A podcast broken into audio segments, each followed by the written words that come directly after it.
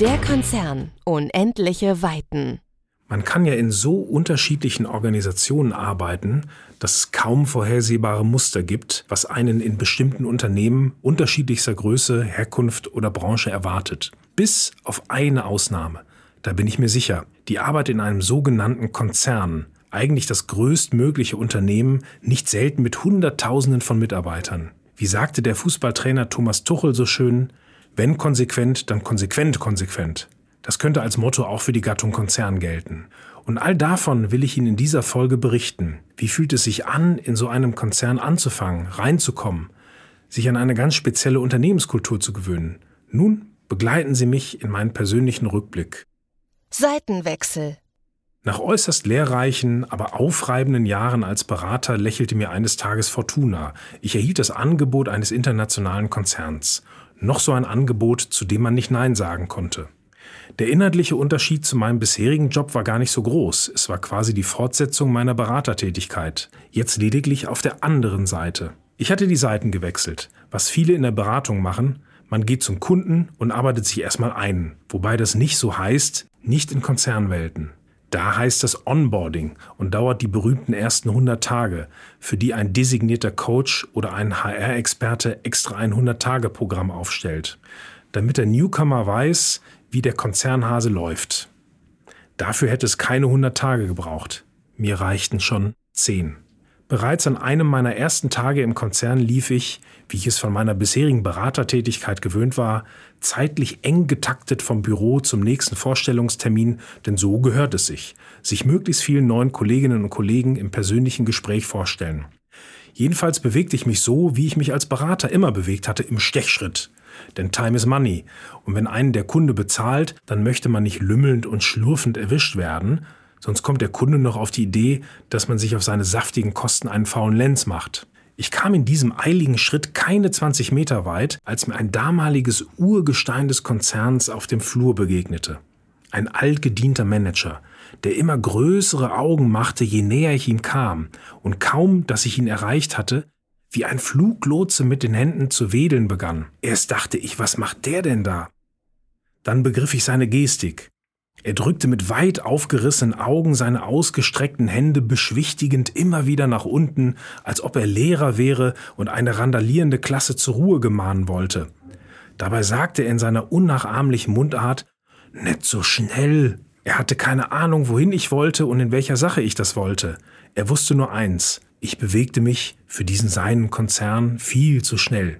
Ich begriff sofort, hier laufen die Uhren anders, langsamer, hier hat die Stunde 70 Minuten und wer sich zu schnell bewegt, gilt schnell als Streber, Hektiker, Panikmacher. Zumindest jedoch gefährdet er den kollegialen Konzernfrieden, den bedächtigen Ablauf des gewohnten Ganges und stört das schaumgebremste Betriebsklima. Er verhält sich in einem Wort grenzsubversiv.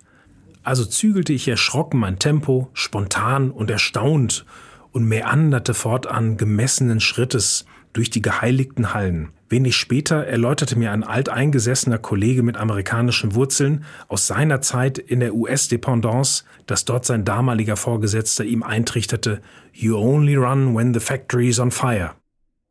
Erfolgslegenden. Einige Tage später erhielt ich die schöne Gelegenheit, einen Abteilungsleiter aus dem Nachbarbereich in einem längeren Meeting näher kennenzulernen, freute mich entsprechend darauf und bereitete mich gewissenhaft darauf vor. Ich skizzierte einige Aufgaben und Projekte, denen ich mich mit vollem Einsatz widmen wollte. Ich dachte damals, sowas interessiert doch die Vorgesetzten. Die haben dich immerhin eingestellt, damit du mit ganzer Kraft anpackst, dachte ich. Der Abteilungsleiter dachte anders.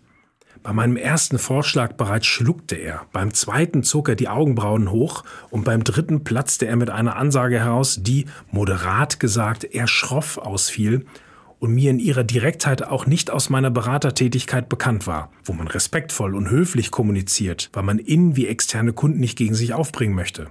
Mein Chef sagte ungefähr, von diesem Projekt lassen Sie bloß die Finger. Wie kommen Sie überhaupt darauf, dessen Erfolg messen zu wollen? Da wird nichts gemessen und schon gar nicht, was der Kunde vom Projekt hält.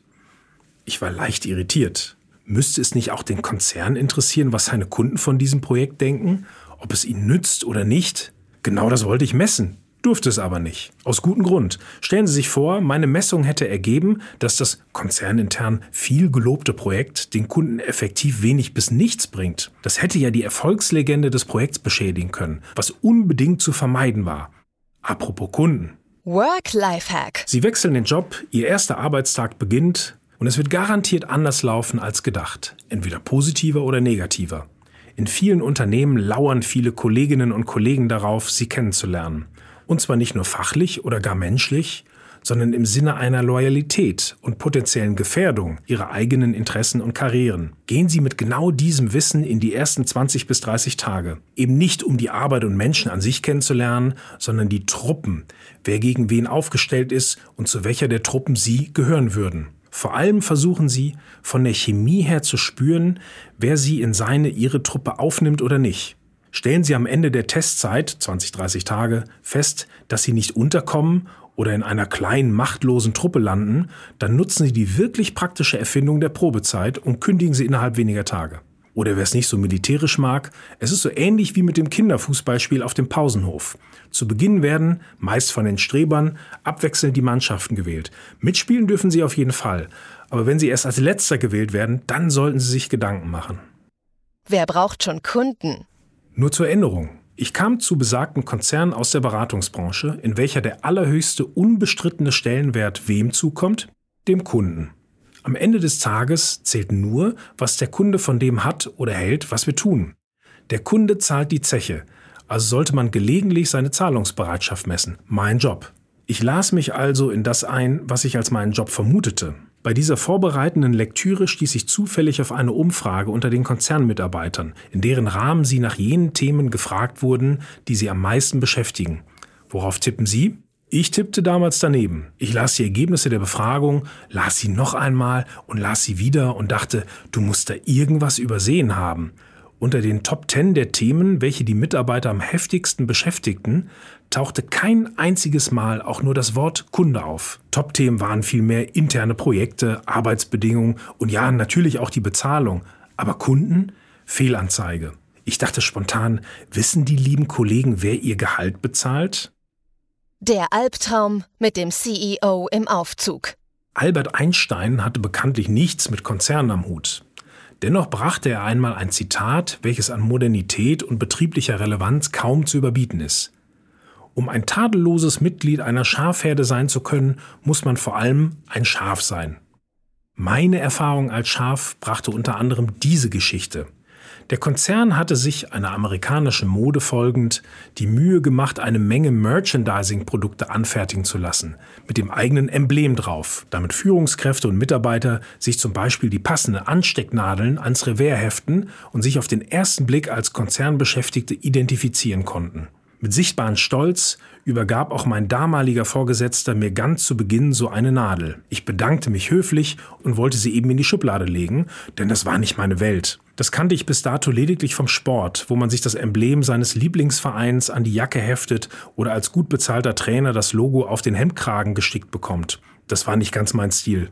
Ich freute mich zweifelsohne, beim Konzern zu sein aber mit Fan-Devotionalien meine Loyalität zu bekunden, das war mir etwas zu viel des Guten. Also zog ich die Schublade auf und wurde heftig von meinem Chef unterbrochen. Das können Sie nicht machen, der Pin ist am Revers zu tragen. Ich muss ihn wohl ungläubig angeschaut haben, denn er tischte mir sofort die folgende Anekdote auf. Es muss wohl in jüngster Vergangenheit des Konzerns einen ebenso unbotmäßigen Manager gegeben haben, der eines schönes Morgens das Brandzeichen seines Herrn nicht pflicht- und vorschriftsgemäß am Revers trug und auf dem Weg zu seinem Büro im Aufzug ausgerechnet auf den CEO des Konzerns stieß der ihm zuerst auf den Aufschlag seines Sakkos und dann in sein Gesicht, man beachte die Reihenfolge, sah und sichtlich entsetzt fragte, wo er denn das Zeichen und die Berechtigung seines Seins gelassen habe. Die Wahrheit war, er hatte dieses, wie ich, in seiner Schreibtischschublade deponiert, beantwortete jedoch die echauffierte Frage seines Oberbosses lakonisch mit Oh, die Anstecknadel, die muss ich wohl heute Morgen am Pyjama vergessen haben. Mich ärgert noch heute, dass ich nicht auch diese Schlagfertigkeit bewiesen habe, als ich das Ding in die Schublade legen wollte. Doch immerhin schwante mir spätestens dann, was es hieß, im Konzern zu arbeiten. Es bedeutet die totale Identifikation. Ich hatte bis zu diesem Tag meinen Beruf stets mit der nötigen professionellen Distanz ausgeübt, die durchaus ihre Berechtigung hat. Wenn sich der Rettungssanitäter zu sehr mit dem blutenden, eingeschlossenen Opfer im Unfallwagen mit Totalschaden identifiziert, zerfließt er vor Mitleid und kann seinen Job nicht mehr machen. Nun jedoch verlangte man offensichtlich von mir, nicht nur auf diese durchaus nützliche professionelle Distanz zu verzichten, sondern nachgerade das Gegenteil davon zu leben. Man wollte quasi, dass ich mich vom Konzern an Kindesstadt adoptieren lasse. Die mehr ex als implizite Botschaft lautete, Sohn, du stehst jetzt in der Fankurve und da wird gefälligst mitgesungen und zu Hause bei den eigenen Kindern die Fanbettwäsche aufgezogen. Man kennt diese Art der Hyperidentifikation von militärischen Einheiten, oder wie es zum Beispiel bei der Bundeswehr früher hieß, er ist kein Mensch, er ist kein Tier, er ist beim Bund, er ist Z4, also Zeitsoldat mit vier Jahren Verpflichtung. Oder auch, wenn man in der Nähe von München wohnt. Ach der, das ist nicht mein Nachbar, das ist der Siemensianer, was sich fast wie Marsianer anhört. Im Umfeld von Ludwigshafen, BSF, hört man auch auf den Ausdruck Anilina. Mitarbeiter einer großen deutschen Bank nennen sich Deutschbanker. Und im Umfeld von Höchst in Frankfurt kennt man die Rotwerker. Wer erinnert sich noch an die Mannesmänner? Learning. Identifikation mit der eigenen Herde ist ein archaisches Bedürfnis. Der Mensch möchte dazugehören. Und die einfachste Form der Zugehörigkeit ist eben die Identifikation, mit Betonung auf einfachste. Wenn jemand eine andere Form präferiert, ist die Konzernkultur denn flexibel genug, das zu tolerieren? Oder wird der Mann sofort rausgezogen und an die Wand gestellt? Identifikation ist gut, wenn sie von innen heraus entsteht wenn sie aus Gefallen an ihren Job, aus Wertschätzung gegenüber dem Arbeitgeber, aus ehrlicher Kollegialität heraus entsteht oder besser gesagt einfach da ist und funktioniert. Sobald Identifikation verordnet wird, sollte man sich Gedanken machen, ob mit solchen Corporate-Programmen nicht eigentlich genau ein Missstand, ein nicht vorhandener Zusammenhalt übertüncht werden soll. Identifikation mit der Brechstange ist Kulturdiktatur.